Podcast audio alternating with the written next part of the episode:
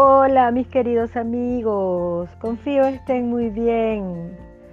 Yo aquí de nuevo en este encuentro periódico que tenemos para eh, conversar, porque aunque aquí la única que hablo soy yo, em, yo igualmente recibo feedback de ustedes hermosos que me hacen sentir que no estoy hablando sola.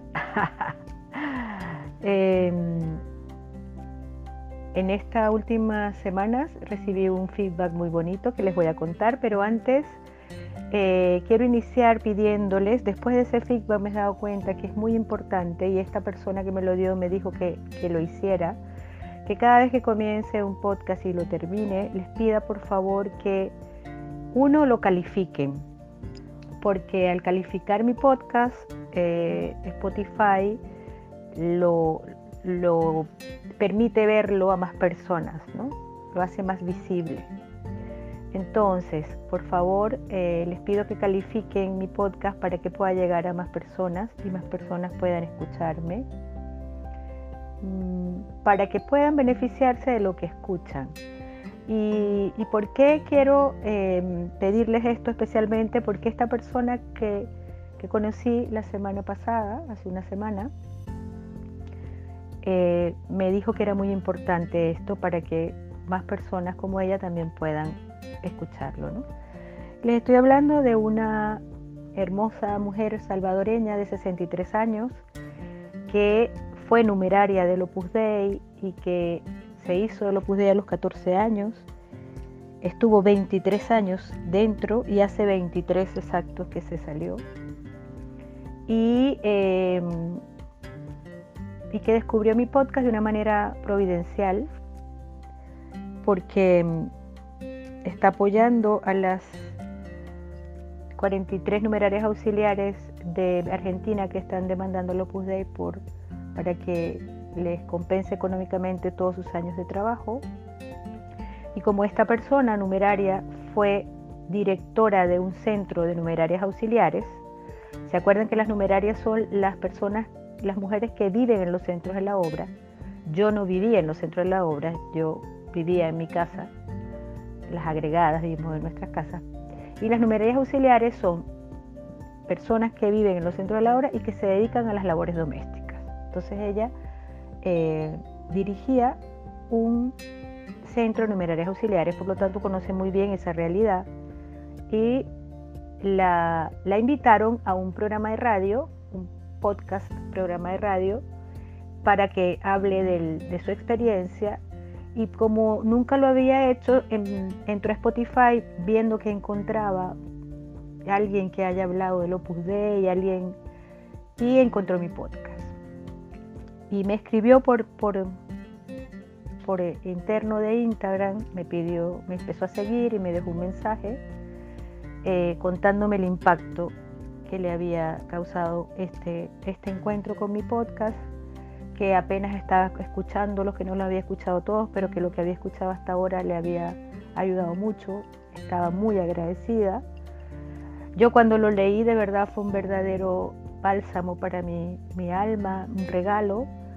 Le, le, respondí, le pregunté cómo había llegado al podcast, me contó esta historia que ya les conté y al siguiente día conversamos por videollamada. ¿no?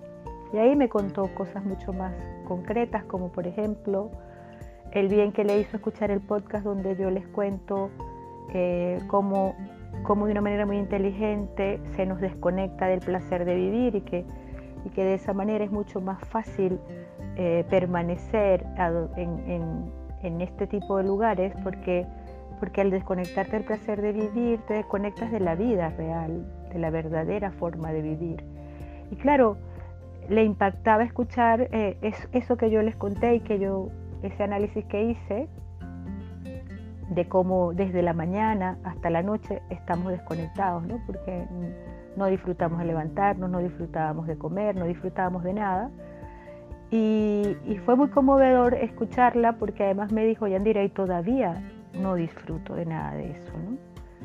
Se conmovió ella, me conmoví yo y fue verdaderamente potente eh, ver que, que, lo que, que el objetivo de este espacio se cumple también en este tipo de personas, no solo en todos ustedes que me escuchan y que también me envían feedback hermosos sobre mi coraje, mi valentía, sobre mi historia, sobre el bien que les hace escucharme, sino también este tipo de, mujeres y de hombres que quizás eh, se han salido del Opus Dei hace tantos años como yo y que todavía están eh, encontrando una manera de poder vivir en la vida eh, real, por decirlo de alguna forma, insertarse en la vida de, verdad, viviéndola, ¿no? no sobreviviéndola, sino viviéndola.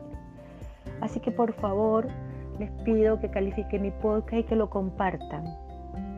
En la medida de sus posibilidades lo compartan, para que pueda llegar a muchas personas que puedan beneficiarse de escucharlo y puedan replantearse su forma de vivir y comenzar a vivir mejor, comenzar a vivir con mayúscula, dejar de, sobrevivir y comenzar a vivir.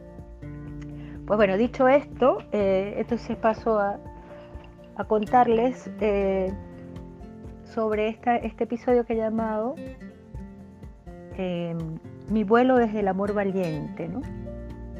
Y porque quiero contarles, em, después que me gradué de biodanza, yo les conté ya en el episodio anterior que llegué hasta cuando estudié biodanza, que fue un, un sistema fundamental para mí,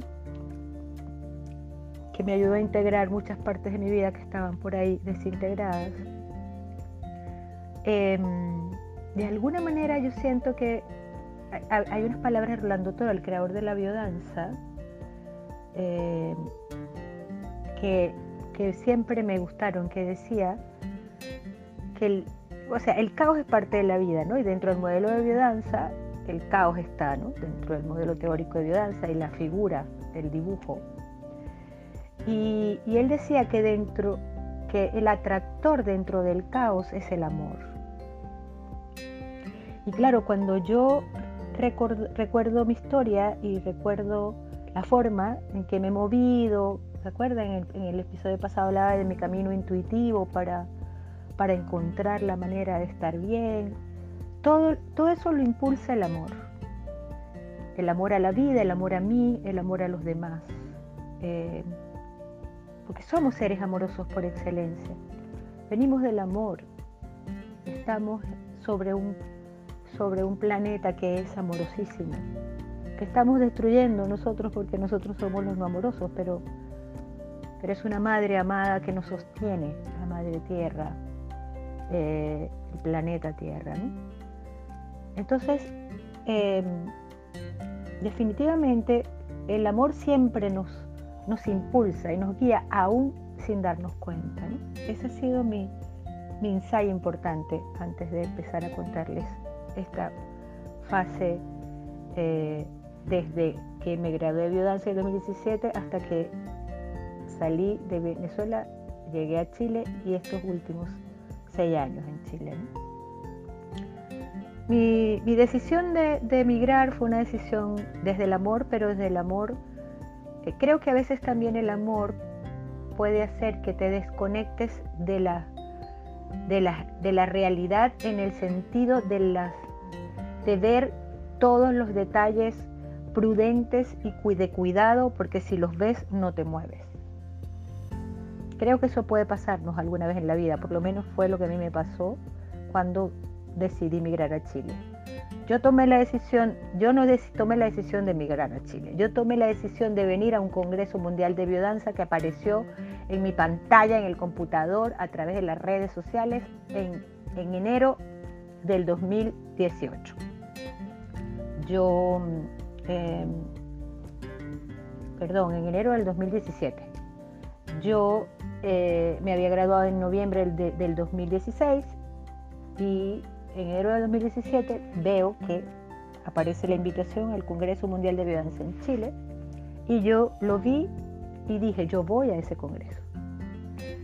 Ahora, yo no tenía ni dinero, ni posibilidades, estaba en una realidad familiar y personal que, que si se analiza era imposible, pero yo tenía la certeza, la certeza absoluta de que yo llegaba a ese congreso fue muy hermoso porque además yo quería ir al Congreso y quería llevar una ponencia que, llevé como ponencia mm, el trabajo de investigación que hice para graduarme de facilitadora de biodanza. ¿no? Mm, e, ellos le pusieron el nombre de biodanza y cárceles, pero realmente yo trabajé con, sí, con niñas privadas de libertad, pero eran adolescentes privadas de libertad. Y mi, monografía fue hacer un poco el análisis de cómo eh, biodanza pudo ayudar a estas niñas a conectar con la vida de nuevo y, analizar un poco cómo, a través de, cuál fue el camino que recorrimos como facilitadores, porque además fuimos un grupo de facilitadores los que trabajamos allí.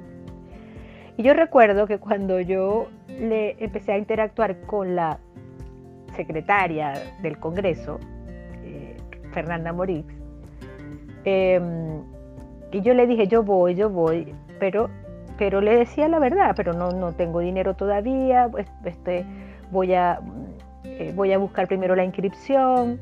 Entonces, bueno, cuando conseguí la inscripción, le dije, ya tengo la inscripción, pero no tengo el pasaje, ni tengo nada. Bueno, en fin. Eh, hubo un momento en que ella me pregunta, ya habían pasado como uno o dos meses de esta interacción. El congreso era en julio. Y nosotros estuvimos en contacto desde enero hasta julio muy periódicamente. ¿no? Nos hicimos amigas en las distancias. Y hubo un momento en que eh, necesitaban todos los participantes, los ponentes y tal, debíamos enviar el pasaje para que nos metieran en el, en el programa del Congreso. Y ella me, lo, me pregunta, me dice esto y yo le digo, que Le digo, bueno, sácame del programa, no, tengas, no, hay problema, yo no, sácame del programa, pero no me quites el espacio para, para exponer mi monografía. Pero a mí no me interesa estar en el programa, yo igual voy a llegar, yo voy a llegar, pero tranquila, no me pasa nada si me sacas del programa. Y ella después me contaba eso, ella no me sacó del programa. Y porque era tal mi convicción, ella en algún momento yo creo que, llegó a pensar que yo, o yo estaba loca o yo de verdad tenía una fe inquebrantable. De hecho, cuando llegué, cuando finalmente llegué al Congreso, que fue toda una travesía, yo, yo quiero decirles que un, un viaje de cinco horas yo lo hice en tres días, porque como fui comprando el pasaje por partes, o sea, una hermana me regalaba plata, la otra me regaló plata para esto, en fin, fue una fue un movimiento de familiar, sobre todo mis hermanas de parte padre, porque en ese momento mi hermana de parte de madre estaba bastante eh, agobiada económicamente, acababa de migrar, tenía apenas un año que había migrado a Colombia con su esposo, por lo tanto no me podía apoyar, pero mis hermanas de parte padre sí me apoyaron, em, amigas me dieron lo que pudieron, en fin, ¿no? Ahora yo les quiero decir que eso, como fui comprando el pasaje por partes, promociones que salían, no sé qué, un viaje de cinco horas lo hice en tres días, quise pasar por Bogotá a ver a mi hermana, en fin. Y, lo que llevaba conmigo eran 100 dólares, 120 dólares. Eh, no tenía idea, cuando faltaban como dos semanas para viajar, me, daba, me di cuenta que no tenía dónde llegar y, y dije, ah, pues no importa, eso se va a resolver. O sea, era una convicción extraña. Yo, yo lo miro, yo miro atrás y le puedo decir, era una, una certeza extraña. Pero es el amor, el amor a mi propia vida, el amor a lo que, me, lo que me movía, porque yo necesitaba salir del caos en el que estaba en Venezuela, aunque viniera a entrar en un profundo caos en Chile, pero moverme era fundamental para mí y ahora lo veo clarísimo para, para, para mantenerme cuerda y viva. Y eso fue lo que hizo la vida, me, protegió de la realidad por un tiempo, por unos meses, hasta que eh, toqué, pisé Santiago, porque cuando yo llegué a Chile, llegué, el Congreso fue en Viña del Mar, y recuerdo que lo que les estaba contando dos semanas antes, cuando no, tenía dónde llegar, dije, ah, bueno, de alguna manera se va a solucionar, y yo creo que no habían pasado ni dos horas, fue en el mismo día, eh, entro a Facebook y un argentino, Roman Masili, crea una, un grupo que se llama Red de Hospedaje de Biodanza, porque una de sus hijas que había, había viajado, la habían sostenido biodanzantes en ese viaje y ella eh, habló de que biodanza es, un, es una red también de hospedaje. Y con esas palabras esta persona creó la red y por supuesto imagínense que fue la primera que pidió hospedaje en esa red fui yo, porque yo la vi casi que a lo, no sé, a la media hora que la creó Román y yo estaba ya pidiendo hospedaje, contando mi historia y pidiendo hospedaje. Me ofrecieron muchísimos argentinos espacios en sus casas y quería ir para a verlos y a conocer Argentina. Y hubo dos chilenas que me, que me ofrecieron hospedaje, una en Valparaíso, la Bella Cristal, y una en Santiago, Itzel. Así que ya estaba todo resuelto. Entonces yo salí de mi casa un día, viajé por tierra, atravesé la frontera colombiana, después llegué a Maicao, luego un bus hasta Barranquilla, en Barranquilla un avión hasta Bogotá, pasé la noche con mi familia y luego volé, hice escala en Perú, cambié de vuelo y luego de Perú a Chile. Total. Pero fue un viaje amoroso. Todas las personas que me encontré, me encontré tantas personas hermosas en todos los lugares, en todos los aeropuertos, en el carrito, por el carro que me llevó, que me que atravesé la frontera, que era un carro que íbamos varias personas, que cada una pagaba su puesto, em, hasta que llegué a Chile, ¿no? En, Perú me adoptó un chileno hermoso que me, hasta que no me montó en el, en el autobús para Valparaíso, no se separó de mí. Fue amor por todos lados. La, los de la aduana chilena me trataron amorosamente, que es una aduana súper temida en el mundo. En fin, desde que entré en este deseo de venir a Chile, me guió el amor y me ha sostenido el amor. Cuando pisé Santiago estaba muy asustada, pero también mucha ayuda, amorosísima. Todo el mundo me ayudaba con las maletas, tal. Parecía la propia, en mi país hubo una novela que se llamaba la, ¿cómo era? La, la campesina, no, no me acuerdo cómo era, pero era así como, yo me sentía como la persona, el personaje de esa novela, ¿no? Que llega a una gran ciudad con sus cositas y eran muchas cosas y no podía sola. Y me ayudaron mucho, ¿no? No eran muchas cosas, era una maleta y un, y, un morral, pero la maleta era grande. Eh, todo lo que, toda mi vida venía en una maleta de 23 kilos. Pues bueno, em, el congreso fueron cuatro días hermosos. Eh, llegué al lugar más hermoso de Chile, Valparaíso. Ahí me quedé una semana después para conocerlo. Estaba muy asustada, no les puedo negar que ya, ya en Valparaíso empecé a pisar tierra de lo que había hecho. Estaba muy asustada y bueno, llegué a, Santiago asustada, me, me, resfrié, por supuesto, estaba entre asustada y, y triste. Pero bueno, la red de biodanza me sostuvo y quiero agradecer eso. Biodanza me sostuvo todo el tiempo y me sigue sosteniendo que, que estuve esos primeros meses y ese primer año en Chile, primeros años, primeros dos años, que fueron muy, muy, muy exigentes. Me sostuvo la red de biodanza, me sostuvo la escuela de Fernanda Morix, me sostuvo eh, los grupos de Fernanda, también los grupos de Valeria Vera y en ese momento su pareja Jerónimo Mesa.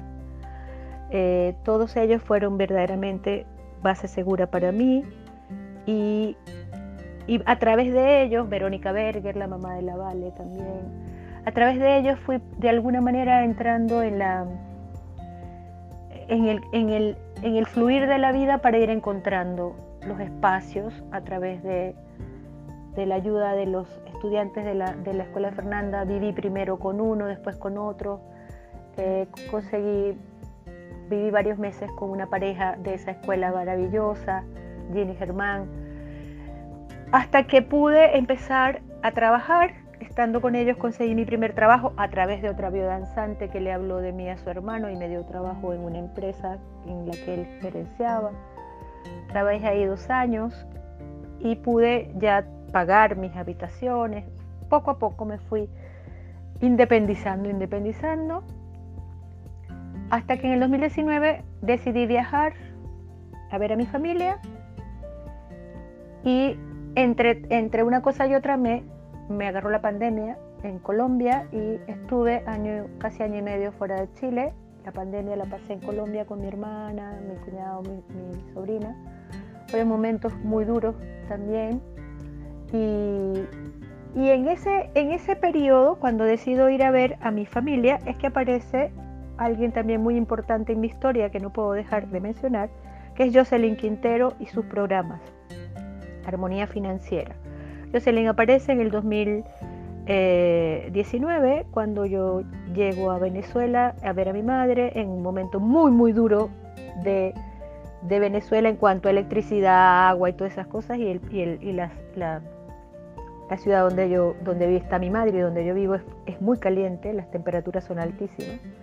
Entonces era, era muy duro, era muy duro dormir, era muy duro todo el día.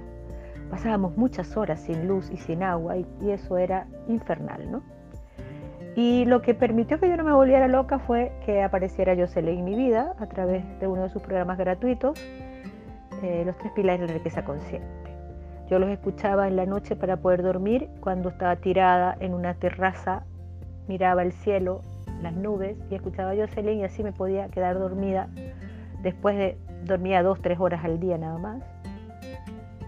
En fin, Después que ella apareció, yo no la he soltado hasta el día de hoy. Pero ese, ese año de pandemia ella fue muy generosa, hizo muchos programas gratuitos y en medio del intenso caos, Jocelyn y la biodanza online que algunos biodanzantes se atrevieron a, crear, también me sostuvieron emocionalmente.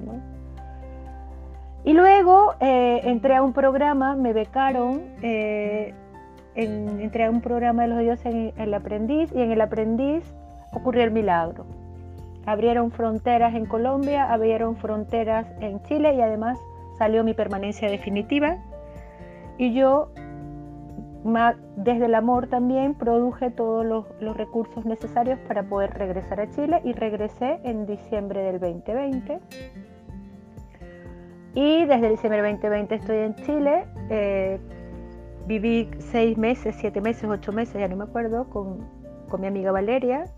Y de allí, en ese, en ese espacio de tiempo, sostenida por ella, pasaron cosas lindas también. Empecé a trabajar con Jocelyn, mm, asocié una tesis que, de maestría a través de otro amigo hermoso que también conocí a través de danza, Elías.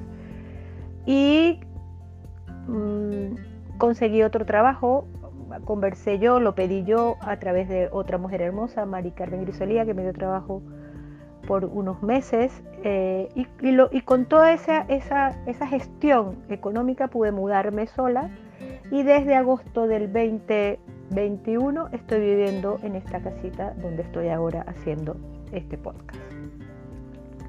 Han sido dos años de, de autodescubrimiento, es el amor potente. Eh,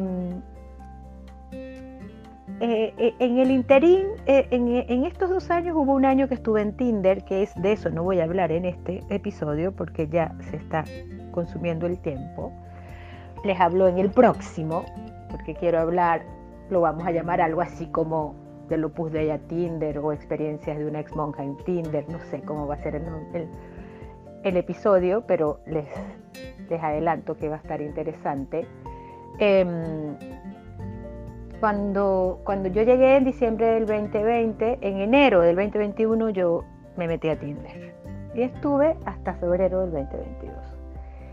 Eh, después les cuento todo lo que fue esa experiencia, pero fue parte del, de la adaptación, o sea, ¿qué, ¿qué, quiero adelantarles o qué quiero con esto quiero terminar? ¿no? Cuando, desde mi experiencia, esta es mi vivencia, como siempre les digo, una, mujer que primero fue monja, que además tiene 22 años recuperándose de toda la locura que ya ustedes me han escuchado, y que además siempre vivió acompañada y que además siempre creyó que tenía que cuidar de otros y que por lo tanto cuidaba más a los otros que a sí misma.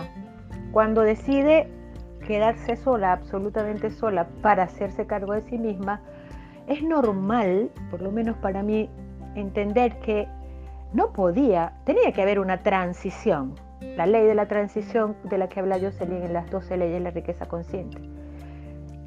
Yo no podía estar bien conmigo misma como ahora lo estoy, absolutamente sola, porque tengo un año, ya, ya tengo un año del 2022 al 2023, ya ha pasado un año sola, eh,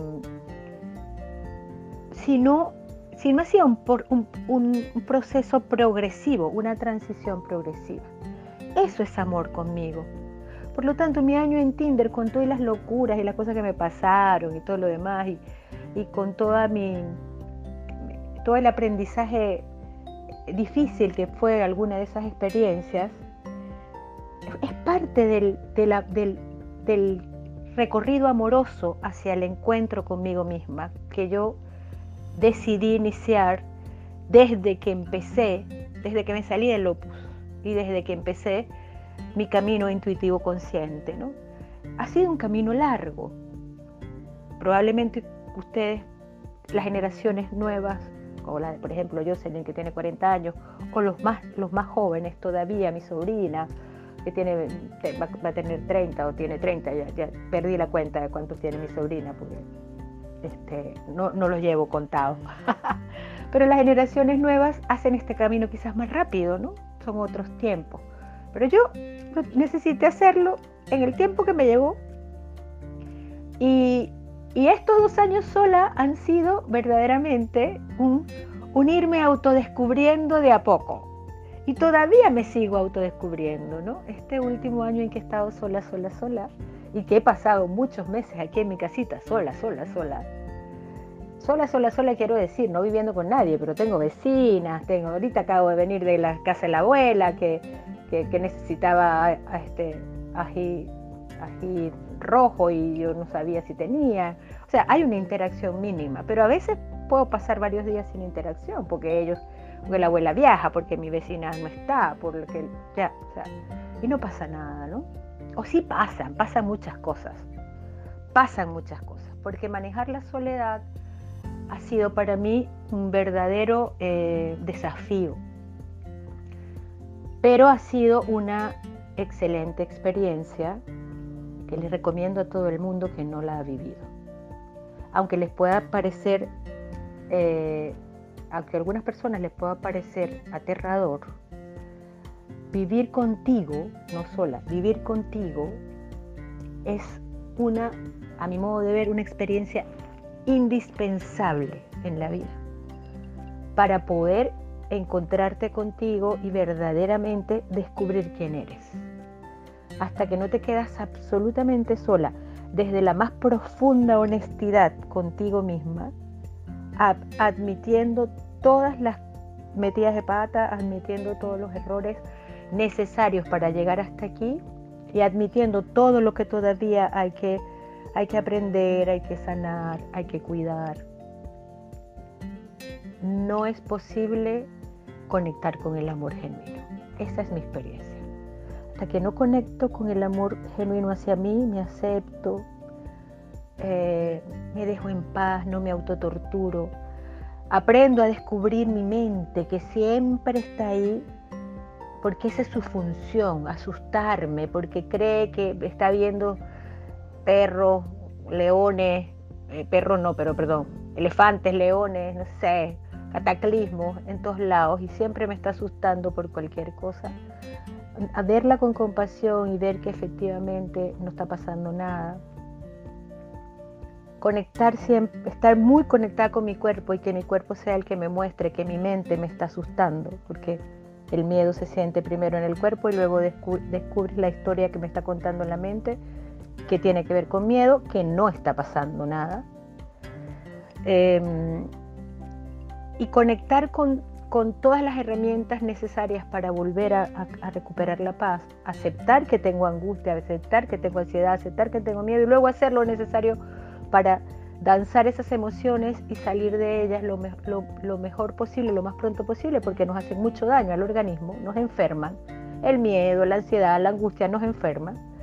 Eh, descubrí, como descubrí hace poco por una, una estrategia que le recomendó la terapeuta de Jocelyn, una de las formas también geniales ahora que hago cuando a eso pasa es tirarme al piso me tiro al piso, me pongo en posición fetal y dejo que la tierra me sostenga y entro en contacto con, mi, con, el piso y con la tierra y ahí me quedo un rato y, me voy tranquilizando ¿no? cuando, cuando por alguna razón alguna de esas emociones aparece de una forma abrupta y, y que me hace sentir mal. ¿no?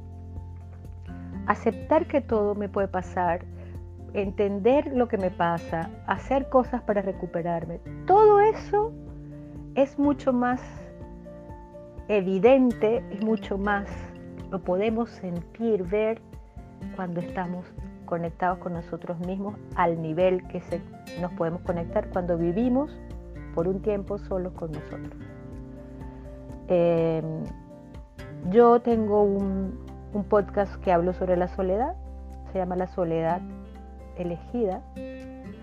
Eh, así que los invito a ver ese podcast, porque no voy a seguir hablando de eso aquí, porque el podcast aquí, el objetivo de este podcast era hablar de mi vuelo y ya hablé de él, ¿no? Cómo fue esa decisión, cómo llegué hasta esta casita y hasta esta vivencia de vivir conmigo y cómo estoy ahora, ¿no?